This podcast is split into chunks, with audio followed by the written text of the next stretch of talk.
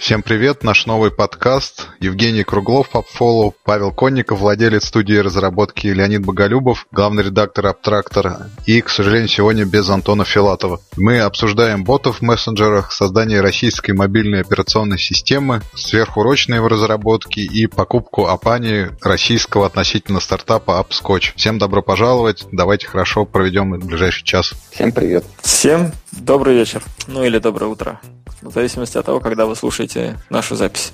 Или добрый день. Начать с ботов. Да, эта неделя выдалась какой-то вообще совершенно угарный на боты. В Телеграме Иван Козлов запустил свой бот новостной. Яндекс инвестировал в какой-то стартап с ботами связанный. А вот появились слухи о том, что выходит мессенджер бот Story от Фейсбука. Вообще какой-то очень обсуждаемая и насущная тема боты в мессенджерах, для чего, кто и как. Первый вопрос у меня к вам и вообще ко всей публике. Вы хоть одним ботом пользуетесь в мессенджерах? Я лично не пользуюсь ни одним ботом, хотя попробовал флибусту. Facebook у меня просто захлебывался от радости, что флибуста появилась в виде телеграм-бота, и теперь можно качать книжки.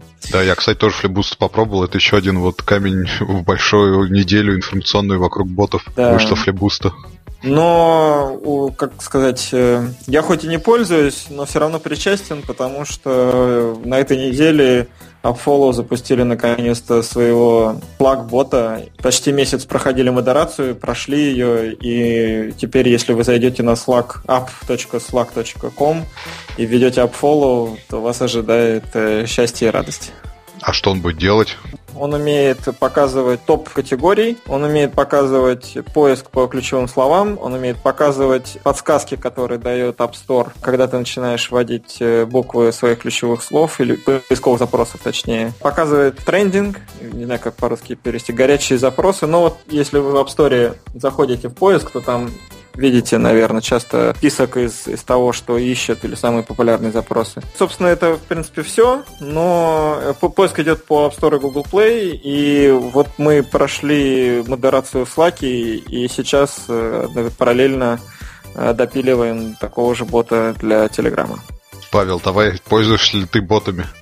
Я счастью или к сожалению, не пользуюсь ботами, но я посмотрел, поигрался, в, особенно, в основном в контексте того, что вот мы собирались ехать на хакатон Яндекс Ботов, поэтому идеи, идеи просматривали, придумывали свои идеи. Кстати, тут недавно тоже завершился хакатон, поэтому, ну, какого-то такого killer feature там я для себя не нашел, разве что в последнюю неделю было бы, наверное, интересно бот, который за курсом рубля и доллара следит. А так, в принципе, не, не сильная э, я целевая аудитория для ботов. О, а что за, в каком э, мессенджере такой бот работает?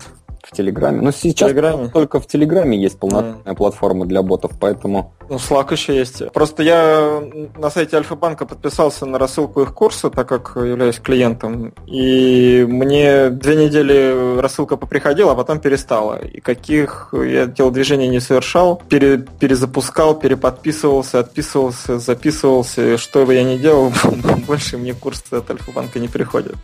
Так что это актуально. А вы, кстати, читали, что Slack сам планирует ботов, которые будут следить за тем, как программисты через Slack работают и сообщать об их выполненных задачах. Менеджер, как вам такая идея ботов? Очень полезная идея. А, вот мы, к сожалению, не, не Slack в компании пользуемся, а хипчатом от Atlassian. И там есть интеграция с задачами, со статусами задачи из Jira. Такую штуку подключили и, соответственно, получаем уведомление о том, что такой-то разработчик над такой задачей завершил работу и взял в работу следующую. То есть такие штуки очень полезны. На самом деле мы еще правило у себя такое используем, что если ты на работе, ты в онлайне, в рабочем чате.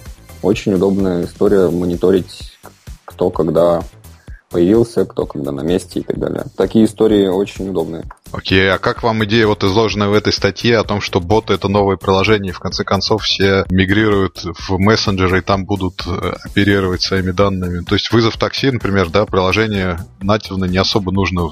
В мессенджер запилил бот, и он там через него вызывает такси. Какие-то все остальные приложения тоже фактически могут мигрировать в мессенджеры.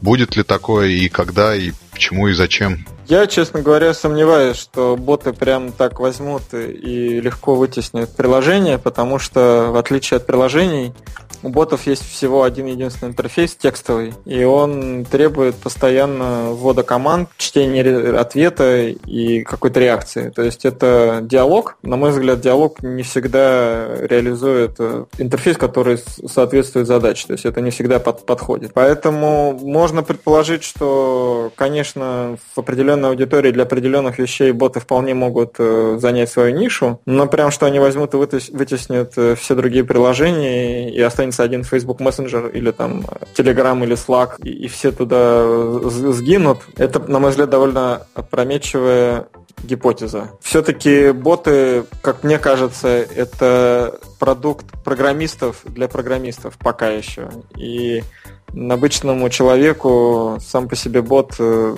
может быть неудобен.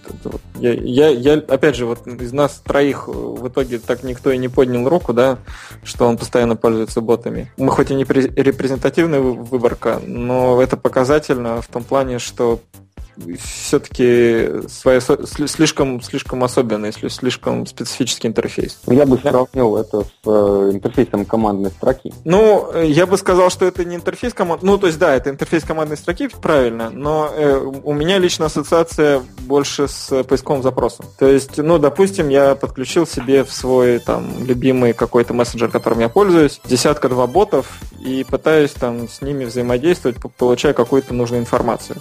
Но я, я ищу что-то там, в Гугле или в Яндексе, да, раз, два, три, четыре раза в день, пять раз в день, а приложение запускаю сто раз в день. Поэтому, возможно, вот, вот эти пять 6, там, не знаю, 20, 10-20 запросов боты, боты заберут на себя. Но оставшиеся 90-80 запусков а, а, останутся у приложения. Ну, все-таки это гиковская история, и э, интерес, как упомянуто в статье, сейчас больше у разработчиков, чем у пользователей к ботам. Поэтому разработчикам, как известно, интерфейс Command Line ближе всего. Ну, да, с этим я согласен. Более того, э, часто боты являются приложением к каким-то сервисам. Да, я могу себе представить заказ такси в виде диалога, но я, например, слабо себе представляю, что я читаю, например, ленту Фейсбука или Твиттер через бота, или играю в Clash of Clash Royale или что там еще у нас есть такого замечательного. Ну, Clash Royale в ботах был бы просто прекрасен. Там противник высадил мушкетера на клетку B4. Ну, да, да, это такой какой-то возврат. Э, вот мы как-то ностальгировали там по Фидо и, и, и вот этим вот э, историям, когда люди звонили по модему на телефонный узел, подключались на скорости 14400, отправляли по электронной почте свой ход – отключались и потом сутки ждали, когда их противник сделает ход встречный. Боты, безусловно, вещь интересная и понятно, понятен ажиотаж, который вокруг них э, сейчас развивается. Потому что даже если смотреть на уровень какой-то некой автоматизации сервисов, они предлагают довольно удобный интерфейс, понятный любому пользователю, и они предлагают, в принципе, вещи, которые кажутся довольно естественными, с одной стороны. С другой стороны, если говорить о, о привычке людей там, пользоваться, запускать там приложение Яндекс Такси или заказывать такси через Яндекс Бота в Телеграме, то мне кажется, что люди все-таки будут выбирать приложение просто потому, что процесс заказа такси там хорошо визуализирован, и тебе кажется, по крайней мере, что ты лучше его контролируешь. Хотя не исключаю, что там, опять же, какой-то процент людей удовлетворится и скажет, всегда мечтал удалить приложение, и теперь буду только через бот это делать. Так что, ну, э, надо дать им должное, это интересная история.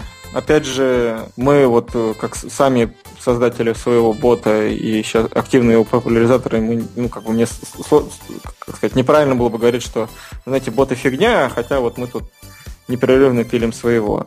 Это, безусловно, не фигня, но, возможно, это просто некий шаг на пути к каким-то интерфейсам, которые ожидают нас в будущем. Вот э, в статье, которую мы обсуждаем, там была отсылка к компьютеру HAL 9000 с космической Одиссеей. Он из космической Одиссеи, не из чужого. Да, нет. В чужом, в чужом был другой компьютер.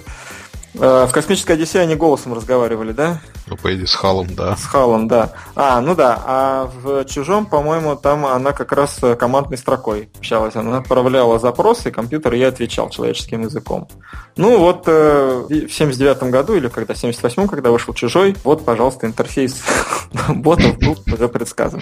В принципе, как часто бывает, фантасты предсказали что-то похожее в далеком прошлом. Сейчас это реализуется э, вот в нашем настоящем, а в далеком будущем это превратится в какую-то вполне стандартную вещь.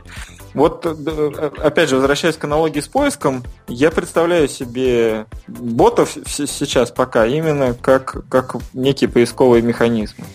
С одной стороны, а с другой стороны, я вижу это как некий способ автоматизации каких-то отдельно взятых процессов, но это больше касается B2B сервисов и в меньшей степени, пока еще в меньшей степени B2C. Но время покажет. Я хотел э, задать вопрос как раз по поводу того, как вы видите себе бот-стор в мессенджере, Потом все остальные мессенджеры, там, Viber, WhatsApp и, и все остальные сделают, очевидно, свои сторы.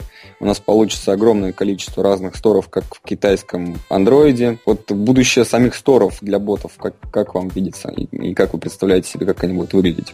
Ну, каждый мессенджер, мне кажется, это просто интерфейс для бота. То есть один раз написав бота, его транслировать на Facebook Messenger, WhatsApp, Viber, Telegram достаточно просто, или мне это кажется? Ну, API, скорее всего, у них будут разные, поэтому там какие-то доработки придется делать. Ну, на уровне... С, с точки зрения сервера API а, будет очень похожим, с точки зрения клиента, конечно, там будут э, вещи, некоторые вещи отличаться, плюс там некоторые свои библиотеки нужны для подключений и логики. Но, в принципе, создав одного бота, копировать его под другую систему, мне кажется, не очень сложно.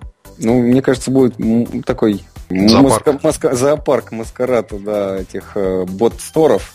Э, а как, как сам себе? Ну, а, нет, как... ну, так это, это логично. А тебя не смущает, что есть App Store и Google Play? А в Китае 200 еще своих собственных маленьких Google Плейчиков. Вот, вот с китайскими Google Плейчиками я не сталкиваюсь, поэтому мне кажется, что в принципе логично ну, сейчас. Если ты сейчас э, зайдешь в Facebook Messenger, там есть такие штуки, которые называются стикеры. Магазин условный магазин стикеров, ну, просто внедрен как, как элемент интерфейса выбора этих стикеров э, внутри самого приложения. Если ты зайдешь в Telegram, там магазина стикеров нету, но как бы есть способ добавления этих стикеров э, к себе в, э, в библиотеку. Как бы э, это не спорит и не сильно перетягивает на себя основной базовый интерфейс, собственно говоря, общения. Мне кажется, что и с ботами будет какая-то примерно такая же история. Уже сейчас есть некий каталог, я забыл, как он называется, ботов для Телеграма, где куда можно зайти их и поискать. Да, Storebot, по-моему, называется. Я думаю, что есть похожие штуки для мессенджеров, которыми мы не пользуемся, типа Line, WeChat и Kik. Э, нет, а, сори, Kik только анонсировал. Line и WeChat и Какао. Ну, как-то они справляются, как-то же люди находят все это, подключают, работают, взаимодействуют с этим. А просто, это, про, просто, это, э, просто это элемент приложения, это не то, что тебе надо отдельно ставить э, что-то, чтобы получать доступ к этим ботам. Поэтому, ну, какая у здесь может быть проблема? А появится ли новая, новая новый вид деятельности, бот Store Optimization? Уверен, конечно. Я даже думаю, появится social бот маркетинг какой-нибудь о том, как вести ботов и правильно их там в, в них общаться.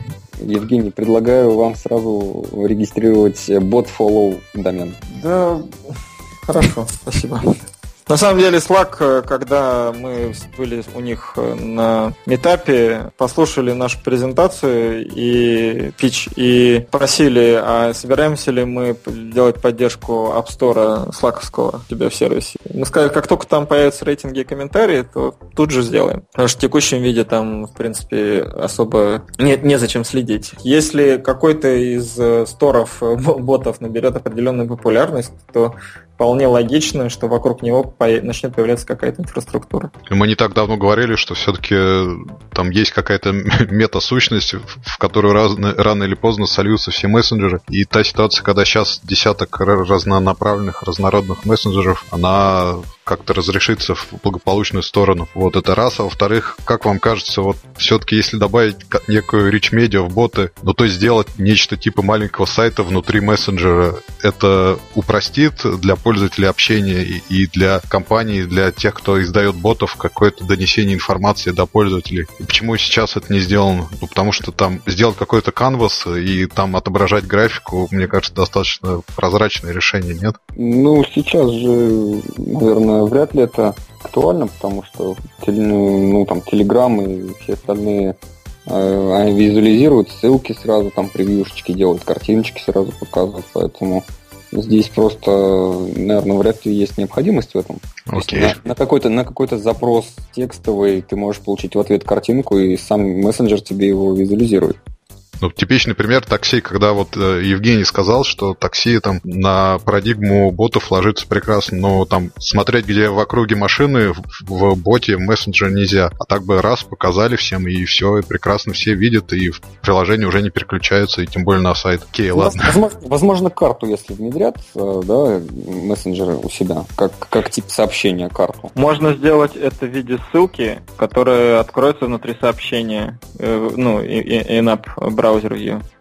И можно посмотреть, если прям очень хочется посмотреть на машинке рядом с собой. В принципе, понятно, почему сейчас интерфейс ботов такой простой, потому что все эта история без году недели. Текущий вид интерфейса самый простой для реализации, э, э, считаю, что это MVP. Если эта тема начнет развиваться, окажется, что она начнет развиваться, судя по вот ажиотажу, который сейчас начался, то появится много всего дополнительного, я уверен, что платформа-держатели начнут развивать API, которые будут предоставлять разработчикам с тем, чтобы они могли, соответственно, дальше, выше, сильнее прыгать, бегать и так далее. Так что это просто вопрос времени. Окей, подождем тогда решения разработчиков. А давайте пока поговорим про наши реалии. А Министерство связи у нас, по-моему, опять грезит созданием отечественной мобильной операционной системы. Когда-то это была Selfish, если не ошибаюсь, на базе компании Yola, которая выпускает в Финляндии как раз, о которой мы в прошлый раз говорили. Сейчас вот опять российские разработчики могут получить какие-то дотации на выплату зарплаты, на выплату кредитов, если я правильно интерпретирую, намерение министерства. Как вы думаете, реально ли создать в России мобильную операционную систему, которая будет на равных конкурировать с мировыми? Я уверен, что нет. Ну, сделать форк андроида и сказать, что сделали операционную систему. Ну, это же, не, это же обман. Я уверен, что нере... а, это нереалистично. Мы а когда в России потемкинские деревни, это, ну, как бы было западло. Это всегда было окей. Я считаю, что в этом плане, конечно, мы как э, по технолог... в технологическом плане от лидеров от, от Соединенных Штатов отстали, знаете, как, как спрашивали, насколько мы отстали от США? Мы отстали навсегда. Я считаю, что это нереалистичная задача. И, и даже миллиардами рублей, даже долларов, мне кажется, эту задачу не решить. Здесь на другом уровне проблемы. Деньгами, мне кажется, такие вопросы не решаются. Окей, а чем решаются? А решаются Или... специалистами. Специалистами, потому что у нас в России нет специалистов, ну, наверное, они есть, но их очень мало, очень а, мало специалистов а, вот такого низкого уровня системного которые могут делать вещи уровня Android или уровня iOS. Но в 99% случаев эти люди работают над Android и над iOS, если, если таковые, таковые есть в России. Поэтому компании, компании, которая бы могла возглавить это все, я вот сейчас на рынке российском не вижу. Нет, ну Евгений, по-моему, абсолютно правильно сказал, сделать форк, вычистить его там от всех, ну, ненужных вещей, унаследованных от андроида, и, пожалуйста, вот она, российская операционная система, ну, а по поводу того, что нету кадров, ну, по-моему, вот уж чего-чего, а в России там инженерных кадров, кадров разработчиков там достаточно много, это очень мягко сказано, по-моему, или это не так? Ну, тут нужны другого уровня кадры, то есть не разработчики там пользовательских приложений, или а, разработчики системных. Системное программирование это немножко другая область знаний. Ну, а почему тебе кажется, что у нас в России нет системных программистов, способных создавать операционные системы? Мне кажется, что, ну, вероятно, их не очень много, и готовят их там не такое большое количество вузов, но я уверен, что они есть.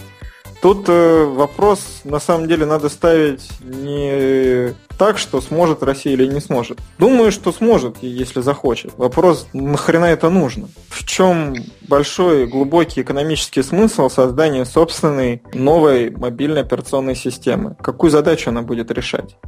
Вот это вопрос на мой взгляд, гораздо важнее, ну, ответ на этот вопрос гораздо важнее, и чем, чем вопрос, смогут они или нет. У меня, например, нет ответа на него. Я не очень понимаю, почему обязательно надо создать русскую операционную систему там, для будущих мобильных телефонов, и чем э, плохие существующие операционные системы? Тем, что их э, создали в стране потенциального противника, окей, ну, ну, как бы, а что, какие, какие такие секреты мы собираемся, почему мы, мы собираемся отгородиться от всего мира железным занавесом? Там, если мы собираемся воевать э, с Америкой, там, не дай бог, конечно, то, допустим, э, это отвечает на вопрос, для чего нужна российская операционная система. Как в свое время взяли и вложили в создание гла... ГЛОНАСС, ГЛОНАССа, да, вместо американского GPS.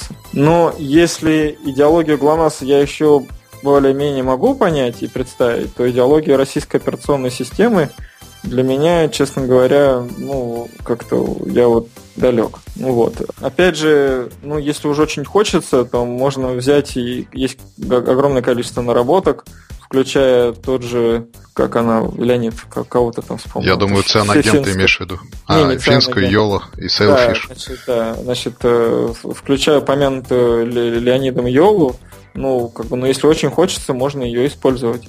Кстати, цен там, да, есть и, ну, у Яндекса есть какая-то оболочка или, или была какая-то оболочка там под, под Android. И, ну, как бы вариантов на самом деле масса. Ну, ну, как бы реально масса. Но если очень хочется, то в принципе можно. Тут вот для чего это, ну, как бы в, в чем, в чем, в чем причина, для, для чего это нужно делать, вот это для меня э, как бы большой вопрос. И опять же, ну окей, создали операционную систему. Куда ее будут ставить? Пользователи айфонов будут перепрошивать свои айфоны, чтобы поставить эту вот поделку. Что-то я в этом сомневаюсь. Пользователи андроидов будут это делать? Тоже сомневаюсь. Значит, надо делать какие-то свои телефоны, очередную йоту российскую. Как обяза- обязать всех производителей ставить в России российскую ОС? Окей, если мы хотим правой рукой чесать левое ухо, то да, как бы мы придумали как, как это сделать. Тут, э, как, как там было написано, что у нас это что, импортозамещение. Ну, в общем, как бы импортозамещение, импортозамещение рознь. На мой взгляд, э, тут просто какая-то попытка сыграть на текущей ситуации в стране без какого-то реально глубокого понимания задач и, и целей, которые эти, эти э, продукты программные могут решать. Я понимаю, там, если бы речь шла, допустим, о системе баз данных или о каких-то более прикладных ну, системах, которые действительно можно как независимые продукты развивать и двигать. А такие вещи, как операционная система, они ну, не, не появляются с нуля. У них должна быть какая-то причина их появления. То есть имеет смысл не просто сделать что-то русское, да, имеет смысл сделать что-то русское, чему нет аналогов в мире. И вот тут пока знак вопроса. То есть в чем, в чем отсутствие, в чем будет конкурентное преимущество этой системы, совершенно непонятно. Ну и вообще подход, честно говоря, такого выборочного финансирования, э, выборочного софинансирования, который Минкомсвязи планирует делать, он, на мой взгляд, в очередной раз приведет к тому, что деньги будут попилены, а результат будет нулевым. Полгода или год назад, когда начались все эти разговоры, появилось ряд статей, в которых в том числе были некие списки, которых, по-моему, то же самое Минкомсвязи составила, и где перечислялись продукты, которые они собираются, там, разработчиков которых они собираются всячески поддерживать. И я помню, что в комментариях, как правило, к этим статьям писалось о том, что половина этих продуктов уже заброшены, давно ничего особенного себя не представляют и вообще непонятно для чего и кому, кому нужно их поддерживать. Но они, тем не менее, благодаря какому-то лобби оказываются в этом списке. На мой взгляд, э, если уж они хотят поддерживать отечественных разработчиков, то делать это, конечно, совершенно по-другому.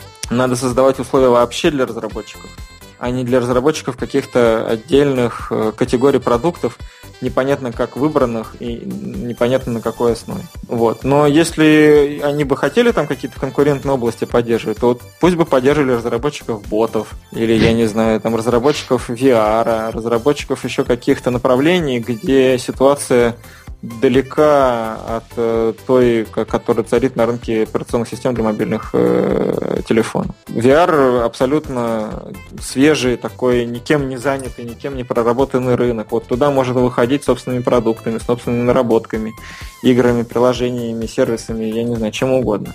Вот, вот такие вещи надо делать. Но еще интересным является тот факт, что замен на все эти преференции они собираются забрать исключительные права на те разработки, которые будут делать. Но только непонятно, кто они, кому будут принадлежать исключительные права. Ну, государство. Государство, Нет, ну, да. Это как раз вполне нормально. Так, практика такая есть в мире. Она, может быть, сейчас не очень распространена, но здесь я не вижу никакой Э, ну, как сказать, никакого противоречия. Государство дает деньги, хочет за эти деньги что-то получить. Оно получает права на результат, программный код, который будет написан. Компания, которая разрабатывала этот продукт, продавая лицензию на этот продукт, будет отчислять с этой лицензии какую-то часть государству для реализации, вот, собственно, того права, которое государство получило.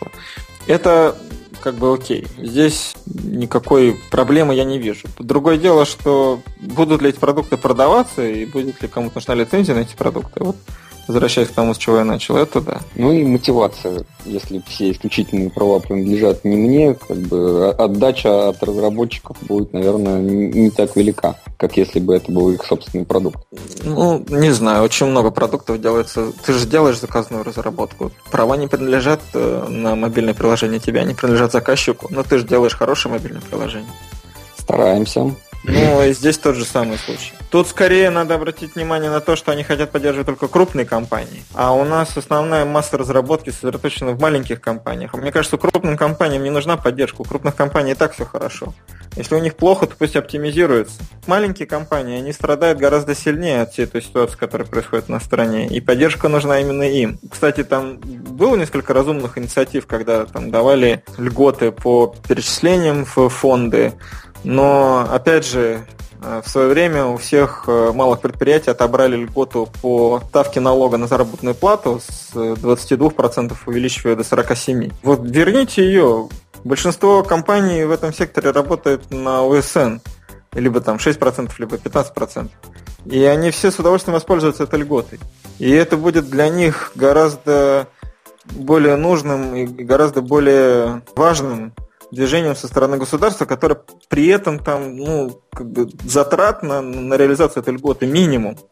Реально минимум. А у нас вот привыкли деньги пилить, бюджеты. Слава богу, что они тут хотя бы собираются э, эти миллиарды брать там из продажи частот, хотя кто сейчас будет покупать частоты в России тоже за такие деньги, ну тоже это отдельный большой вопрос. В общем, не знаю, пока все это выглядит очень непродуманным для меня. Кто-нибудь выйдет из этого, как вы считаете? Или все-таки мы прогнозируем, что ничего хорошего не получится? Ну, зная положение, я думаю, что склоняюсь все-таки к оценке Евгения, что попилят и конкурентного продукта не особо получится. Ну, может быть, что-то выйдет, то есть прям уж совсем я бы не стал говорить, что это прям все вода в песок. Но эффективность этих инвестиций будет низкая, крайне низкая. Ну, а как оценивать эффективность инвестиций в, допустим, мобильную операционную систему? Ну, от, отвлекшись от российской реальности, да, создание операционной системы, в принципе, наверное, дело выгодное. Даже Sailfish сейчас лицензирует в Индию, в Бразилию и так далее свои системы. Подсадить на российскую операционную систему развивающийся мир, тот же БРИКС, с которым мы там дружим или делаем вид, что дружим, почему нет? И но все... Ты, э, нет, ну, ты правильно говоришь, но ты э, еще раз, это вот как раз к вопросу, а что в ней будет такого особенного, почему э, они начнут подсаживаться? Если там будет что-то невероятное, она, не знаю, будет такая вообще легкая, простая операционка, и там такое не... как качество у кода будет, что ну, в 4, в 4 раза дольше будет держать батарейку окей, я уверен, что даже не то, что там Брикс, а вообще все просто на нее пересядут, потому что это вообще большая беда всех э, существующих устройств. Хотя я не уверен, что там дело только в батарейке, э, в операционной системе, но допустим, да, ну сейчас вот так вот, э, как бы из области фантастики. А если это будет плюс-минус тот же Android, только более глючный, потому что он будет более свежий, понятная будет история с поддержкой, вот кончатся государственные деньги, будет дальше поддерживаться разработка операционной системы или не будет поддерживаться? Будет она в открытых исходных кодах, не будет она в открытых исходных кодах? Там, какой будет э, разработчики поддерживают мобильными приложениями, не поддержат, будет какая-то совместимость с Android приложением, не будет. Ну, то есть вопросов как бы миллион. Как, не ответив на эти вопросы заранее еще на уровне архитектуры, можно принимать какие-то такие решения, мне очень сложно. И делать прогнозы, соответственно, мне, мне сложно представить. И, и делать прогнозы, соответственно, о том, что мы там сейчас пересадим весь Китай на эту операционную систему, ну, тоже, на мой взгляд, какая-то легкая утопия. Просто дело в том, что мы-то привязались к мобильной операционной системе, но там все-таки перечислялись какие-то другие системы, поэтому вот здесь я не вижу перспектив. Но там система управления базами данными – ну, может быть. Какие-то, что там еще более? Средства управления облачной инфраструктурой, не очень себе представляю, что это такое, но опять же может быть. Если мы посмотрим на, в принципе, продукты программные российские, которые там конкурентно способны на мировом рынке, как, как бы ни один из них не создался при поддержке государства. А вот те, которые создавались при поддержке государства, я про такой ни один не знаю, честно говоря. Это холиварная тема. Да, холиварную тему оставим, но потом еще как-нибудь к ней вернемся, когда все-таки будет... первый отчет да. Да, когда первые отчеты появятся от наших больших корпораций, которые потребуют эти деньги и начнут на них что-то выпускать. Ну, возможно, только лишь сверхурочная работа может решить эту проблему. Если люди будут сверхурочно много трудиться над нашими российскими продуктами, тогда, возможно, будет успех или нет. Ну, мне кажется, это спорный вопрос. Даже в случае сверхурочной работы, о которой мы сейчас говорим, тут дело политики и продукт-оунера со стороны государства и со стороны тех, кто это делает. Поможет ли сверхурочная работа тут или нет, это очень спорный вопрос. А вот в игровой индустрии она помогает или нет? Давайте попробуем к этому вопросу перейти. Давайте перейдем. Исследование показывает, что 38% игровых разработчиков работают сверхурочно, при этом им за это не платят. Это так называемые авралы, кранчи, когда все накидываются, чтобы выпустить игру к определенной дате, к определенному релизу. Практически не изменилось с 2014 года, этот показатель когда был 37%, и это называется вот исследователями, те, кто это делал исследование, что это одно из э, таких больших ложек дегтя в игровой индустрии. Перерабатывают ли у вас разработчики? Но я не знаю, как у Евгения, у него, по-моему, их там всего несколько, а вот у Павла, Павел тебя как выстроено нормирование рабочего дня? У тебя все сидят, пока не сделают, или все-таки они там работают? Ну, я вообще придерживаюсь политики того, что ненормированная работа – это плохо. Разработчики не могут долго работать без выходных, без нормального отдыха. Это очень сильно сказывается на их производительности, на их продуктивности. Поэтому смысла выжимать вот здесь и сейчас кровь из носа давайте мы сделаем, нет. Наверняка со сроками всегда можно договариваться с клиентом, управляя его ожиданиями. Более того, по своему собственному опыту и по опыту наших разработчиков понимаю, что эффективно работать, писать код эффективно в день больше 6 часов практически невозможно. Это, это, это очень трудно. Поэтому мы там в своей работе при планировании закладываем 30 эффективных рабочих часов именно на написание кода. Поэтому я не приверженец совершенно сверхурочных. Единственные варианты, когда мы а, это применяем, это когда случается что-то такое из ряда вон, но на моей памяти это уже давно не случалось. Поэтому я очень против сверхурочных и ненормированной работы. Считаю, что вообще эффективно работать, наверное, не только программист, любой человек 8 часов от звонка до звонка, ну, это практически невозможно все-таки. А как? 6 часов, вот по моему, по, по нашей практике, наверное, это более реалистичная цифра. А когда вот у вас авралы, вы доплачиваете за сверхурочные или это в рамках того, что у вас работник работает? Ну, я стараюсь как-то поощрять, если приходится ну, опять же говорю, что это происходит очень редко, поэтому, ну, обычно я каким-то образом, да, пытаюсь премировать там в конце месяца. То есть у вас планирование все обычно укладывается в сроки, то есть вы когда выпускаете проект, вы с определенной вероятностью достаточно большой предсказываете, что он выпустится к такому дню и в эти сроки укладываетесь, я правильно понимаю? Ну, все эти риски мы закладываем в оценки, естественно. То есть это такой вообще вопрос оценки проекта временной это очень такой сложный вопрос, поэтому ну, у нас есть некий опыт того, как делать оценки, с, учитывая риски, учитывая там, возможные заболевания сотрудников и так далее. Но это уже немножко из другого контекста, да, поэтому стараемся все эти э, риски сроков закладывать в наши оценки, поэтому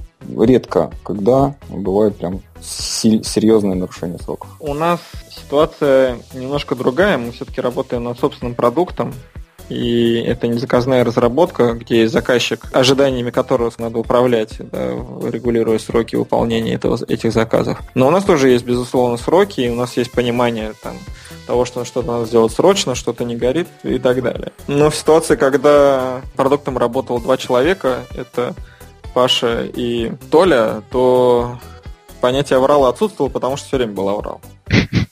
Это да. Конечно, там комиты были и по субботам, и по воскресеньям, и в ночи, и с утра, любое время суток э, всегда кто-то что-то мог закоммитить. По мере того, как э, количество людей будет расти, тех, кто будет работать над системой, вот сейчас там, например, уже 4 человека, еще 2 человека добавилось, да, то ситуация, наверное, будет меняться, и она какая-то будет более системная. Для фаундеров понятие аврала сверхурочных и чего-то еще... Ну, то есть понятие аврала существует, а понятие сверхурочных не существует, потому что фаундер работает всегда, все время, в любой день недели, в любое время суток. Хорошо это или плохо, это другой вопрос. Конечно, постоянно в таком режиме работать очень тяжело, и особенно если у тебя семья и дети, то это может сказаться на ситуации, там, на, на отношениях, на то, что у тебя не будет хватать времени, необходимого для того, чтобы там проводить семью и так далее. И, конечно, так или иначе все ищут баланс. В работе над собственным продуктом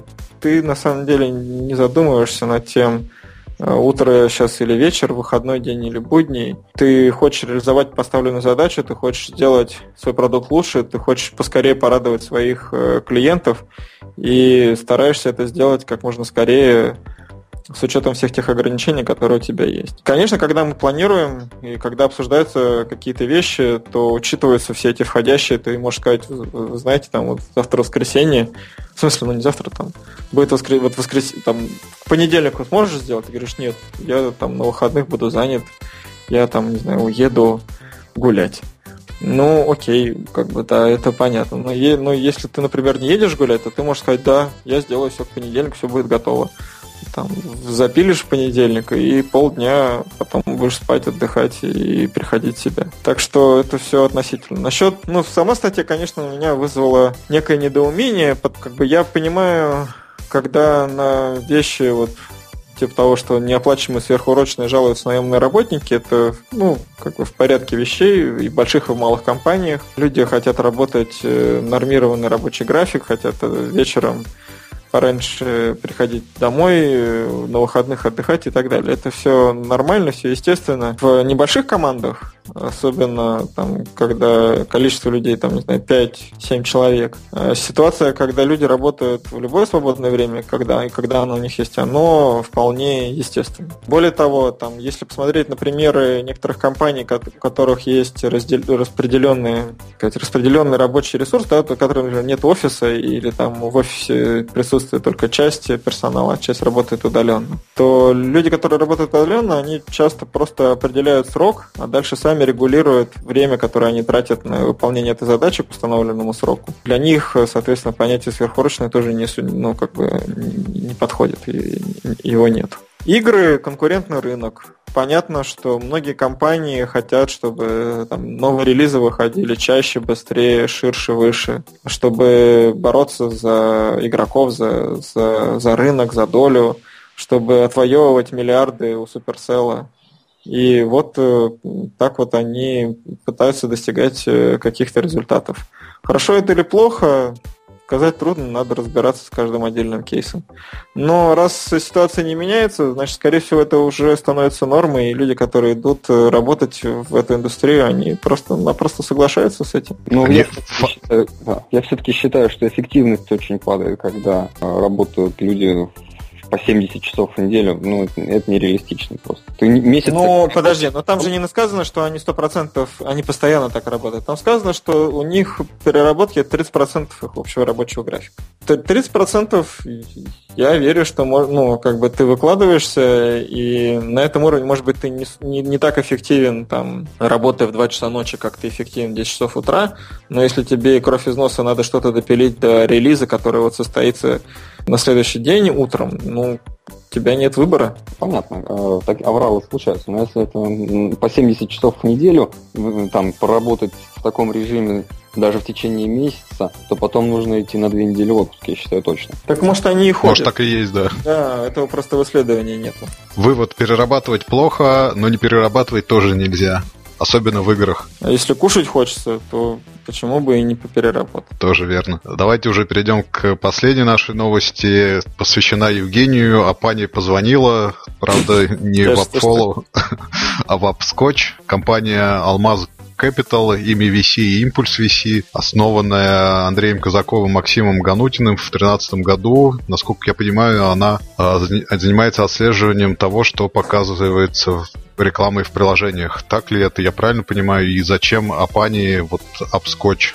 Евгений, можешь рассказать немножко? Я точно не знаю, чем именно Апскотч занимался. Я на самом деле узнал про компанию только из анонса вот, о том, что Апани их купила. Сколько я понял, да, они следили за рекламными кампаниями в известных э, рекламных сетях. Э, логика понятная. Ты смотришь на то, как активно продвигаются твои конкуренты, и это влияет на твои маркетинговые бюджеты и на твою маркетинговую стратегию. То есть, если конкурент активно выкупил весь трафик, то, например, можно например, поставить все свои компании на паузу, чтобы не сжечь деньги, если их, их ждет конкурент, дождаться, когда они кончатся у них, и тогда снова начать продвигаться. Это известные такие стратегии, понятная схема. Почему их Апани купила? Потому что Апани довольно активно э, работает э, с э, рекламными системами и показывает какую-то аналитику по рекламным системам. И, видимо, для реализации каких-то сервисов внутри себя им показалось, что вот функционал обскотча подходит для них, и, собственно говоря, поэтому они их и купили. А Penny, это мое личное мнение, а Penny в большей степени ориентированы на работу с крупными паблишерами. Для небольших разработчиков и для инди-разработчиков, небольших студий, как бы они слишком дорогие. То есть система очень большая, и даже то, что они дают там на простых тарифах, это все очень как бы базовые вещи. Реальный там в полную силу оценить мощь Апенни можно только когда ты платишь им там уже довольно существенные деньги. По-моему, у них там минимум это 500 в месяц верхнего предела оплаты этих сервисов не существует. Крупные издатели, крупные паблишеры так или иначе, конечно, следят за активностью друг друга, в том числе и за рекламной активностью друг друга. Как я сказал, это влияет на их стратегии э, маркетинговые. Поэтому, в принципе, вполне разумный шаг. Мы в свое время, когда вот только задумывали AppFollow. Как идея не, не, нечто похожего возникла у нас. Мы провели небольшое исследование, увидели, что уже несколько продуктов похожих есть. Поняли, что, наверное, нет смысла сейчас двигаться в эту сторону, потому что все-таки мы в первую очередь хотели следить именно за приложениями и в сторах, а не за любой активностью приложений, в том числе рекламной. У нас просто эта идея была записана и все. То, что ну, вот ребята из Upscotch сделали хороший продукт, ну, показывает определенную востребованность, а то, что Penny их купила, показывает то, что есть интерес. Это все вполне, наверное, логично. Просто я, честно говоря, сам ну, никогда не касался этой части аналитики, этой части рынка рекламной. Поэтому мне трудно судить. Скорее было бы интересно поговорить с какой-нибудь рекламной сеткой и, и спросить вот у них об их опыте общения с клиентами, потому что наверняка так или иначе клиенты там могут спрашивать про про конкурентов и, и, или там, не знаю, как-то, в общем, обсуждать стратегию с рекламными, с рекламными агентствами, с рекламными сетками, потому как им оптимизируют свои бюджеты. И вот для них такой инструмент может быть вполне актуален. Да, мне, к сожалению, мало есть что сказать по этому поводу. Я небольшой специалист в твоей, Евгении, области. Но вопрос такой, чего еще об Эни не хватает? Вот, вот чего она еще купит в ближайшее время, как ты думаешь? Значит, э, этот, этот вопрос уходит в Апенни. Я не буду отвечать на него. Чего им не хватает, знают только они сами. Если у них э, есть много-много э, миллионов долларов, возможно, им не хватает AppFollow, но это все равно ответ на этот вопрос все равно знают только они. Рынок аналитики, он очень такой своеобразный, вот как я его сейчас вижу. Во-первых, есть внешняя аналитика и внутренняя аналитика, есть вот аналитика приложений, есть аналитика конкурентов, есть аналитика активности пользователей внутри приложения, есть аналитика их э, сегментации там по полу, по возрасту и так далее, и так далее, по гео. И есть разные инструменты, которые используют это все для того, чтобы в конечном счете приложение было максимально кастомизировано под, э, там, не знаю, либо под конкретную группу людей, либо там приложение было максимально видимо в сторе, либо что-то еще. Решение о том, какую аналитику использовать, каждый разработчик принимает самостоятельно в зависимости от тех задач, которые перед ним стоят. На весь этот рынок смотрит Апенни. Мне пока сказать сложно, потому что я не сотрудник Апенни. У них есть традиционные не, несколько продуктов, которые они предлагают всем довольно давно и довольно долго. Это аналитика по загрузкам, по выручке, позиции в сторах. И э, в последний год-полтора они активно развивают аналитику по аудитории. Показывать то, как, кто пользуется приложениями, как, как там когортный анализ и вот это вот все. Очев... Ну, как бы, почему это востребовано, совершенно очевидно. Какой следующий шаг? Совершенно не очевидно. Ну, вот э, у нас э, ситуация такая, что мы как мы выступаем на самом деле сейчас как э, real-time мониторинг система для приложений в сторах. И аналитический функционал – он идет поверх вот этой real-time, real-time notification. У Apple, например, такого нету. Но это совершенно не значит, что им это ну, как бы нужно. Они могут считать, что они, в принципе, хорошо обходятся и, и без, без такого рода систем. А кто-то другой, там, не знаю, какой-нибудь условный сенсор Tower скажет, что им это нужно. И либо там сделает это сами, либо купит кого-нибудь. Находясь с этой стороны, очень сложно ответить, что нужно тем ребятам. Точно так же, как я могу рассказать очень много и подробно, что нужно нам, и мы очень хорошо себе представляем ну, там наш roadmap на ближайшие полгода, да, но это совершенно не значит, что это все то же самое нужно всем остальным системам, которые занимаются чем-то похожим. Евгений, подскажи, вот правильно я понимаю, что AppAny это один из инструментов, такие же как Flurry, Fabric, нет, вообще, это, вообще это просто другой сайт, да? абсолютно, да, из другой области. А как там... раз Flurry, Google Analytics и Fabric – это системы внутренней аналитики э, приложения. Они тебе показывают там события внутри приложения, что пользователь сделал, куда нажал, куда не нажал, сколько раз у тебя приложение упало – и так далее. А Penny тебе показывает статистику по сторам. Она никак не связана с тем, сколько раз э, у тебя, ну, как бы там, там нет краш-репортов, да, и событий на, на запуск там или еще чего-то, хотя они периодически там говорят о том, что какую-то так или иначе эту информацию они э, выдают. А вот если в этом контексте рассматривать, кому-то AppAny сама по себе может быть интересно из таких... Слишком большие... Таких ребят, как, как Google, там, не знаю, Twitter, Yahoo, Facebook, кому-то она интересна как ну, потенциальная покупка? Это очень дорогая потенциальная покупка. Может быть, кому-то интересно, это я не знаю. Ну, в, я, в, в мире я... всего, по-моему, две компании, которые способны купить Апани. Да, Одна и... с запасом в 200 миллиардов наличности, а вторая... Денег, конечно, у них у всех хватит, это я с тобой согласен. Но нужна ли им такая система или не нужна, я не, не знаю, и, скорее всего, нет, не нужна. Опять же, просто потому, что Appenny дает аналитику по разным сторам, А Apple ни в какой степени не заинтересован давать разработчикам аналитику по Google Play. Точно так же, как э, Google ни в какой степени не заинтересован давать разработчикам аналитику по, по App Store. Хотя конкретно там, например, Google Analytics, да, он как универсальный инструмент, он может тебе давать э, анализ и по любому стору, в, в котором ты перейдешь. Но это как бы особенность именно этой системы. В Google, внутри Google Play вся аналитика только Google Play. Ну, в Developer консоль, да, вся аналитика внутри только э, по, по Google Play. И это логично, и это разумно. Поэтому э, я, ну, как бы АП не может купить, э, не знаю, если кто-то и будет покупать, то это может быть какой-то просто независимый большой инвестор, который там, не знаю, мечтает выйти на этот рынок, и у него есть там лишних э, несколько сот миллионов долларов, потому что, я думаю, компания стоит там, от 300 до 500 сейчас. И это как бы реально очень большие деньги. И для чего они нужны, я слабо себе представляю.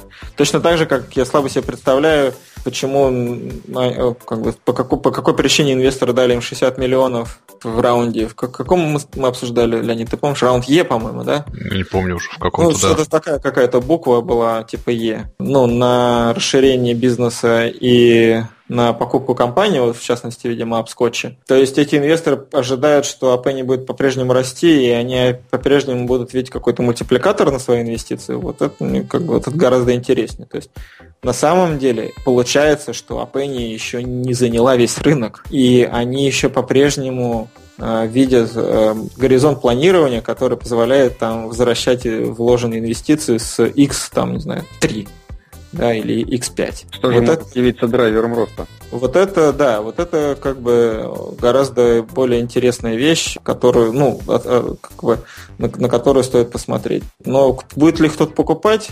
Нет, скорее, ну, я бы сделал предположение, что Апенни пойдет на IPO, на NASDAQ, например. Хороший выход, да. В России запустился какой-то Асодеск, это ваши конкуренты или не очень? Да, это ребята впрямую слезали наш функционал. Э, ну, они его, конечно, обернули там по-своему показывают некоторые вещи э, не так, как у нас это показывается, но су-матрицу запустили мы, и они, в принципе, слезали эту матрицу впрямую как бы с нас и сделали то же самое. Вот. Но как бы сложно называть их пока конкурентами. Мне кажется, у них все-таки не тот масштаб, и они другие задачи решают. А вот они бустят по кейвордам каким-то... А, создатели Asodesk, у них есть рекламное агентство, которое недавно брало интервью у Aviasales. Мы знаем, что они вырезали все упоминания об Follow из этого интервью.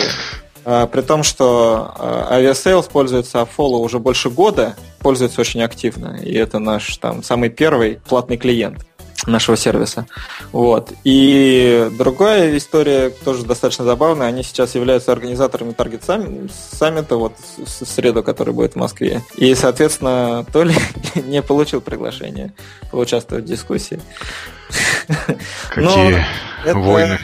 Это на самом деле, на мой взгляд, не очень правильно, потому что, ладно, из интервью они нас вырезали, окей, это я еще могу понять. Но рынок всегда будет общим. Комп... Ну, как бы вот есть такая хорошая э, история, нас во фри первый раз нас научили, что иногда стартап, который запускается, он считает, что его конкурент это другой стартап.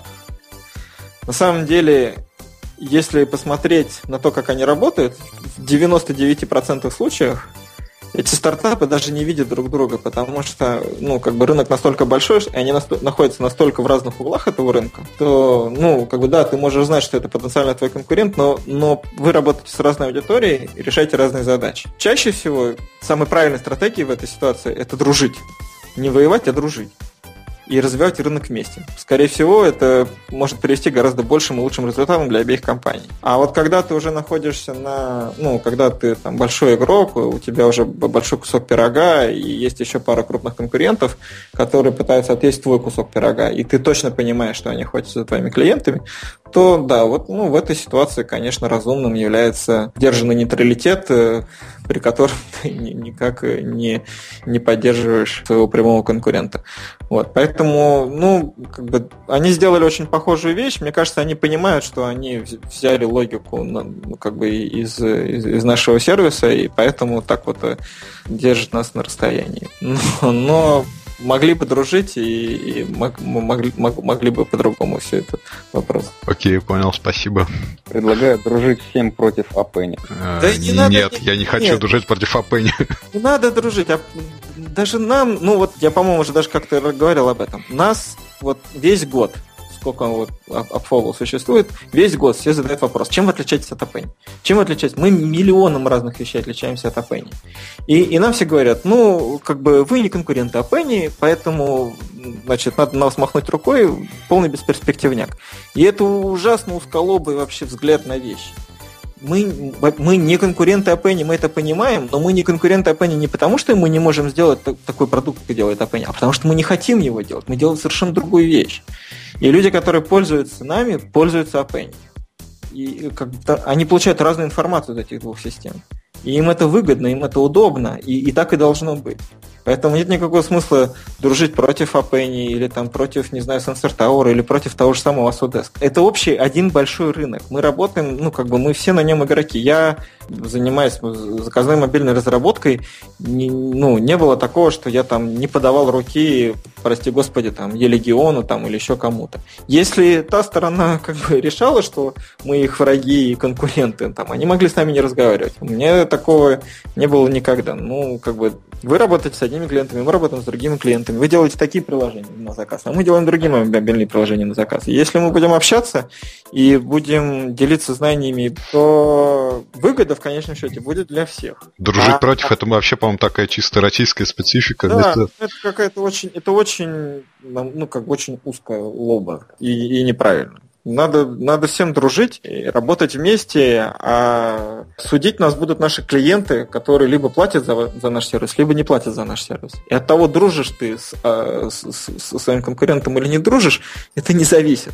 Записываешь ты его в враги и, и, и, или нет. Скорее всего, если ты с ним дружишь, и если ты с ним хорошо общаешься, то, на самом деле вы можете взаимно обогащаться идеями друг друга, развивать свои продукты и делать их лучше, и там, не знаю, находить, например, точки для партнерства и сотрудничества. Если ты воюешь с ним, то ты все время озлоблен, ты все время на них смотришь, там, думаешь, они там смотрят, ну, как бы из-за угла, думаешь, как бы им еще насолить, и это не делает счастья ни тебе, ни твоим клиентам. Окей, okay, давайте на этой прекрасной ноте мы закончим, потому что уже больше часа мы разговариваем. Давайте а... и делать хорошие приложения. Да, давайте дружить и делать хорошие приложения. Давайте. И давайте дружить, и давайте не воевать и не делать плохие. Окей, всем пока. Спасибо, что слушали нас.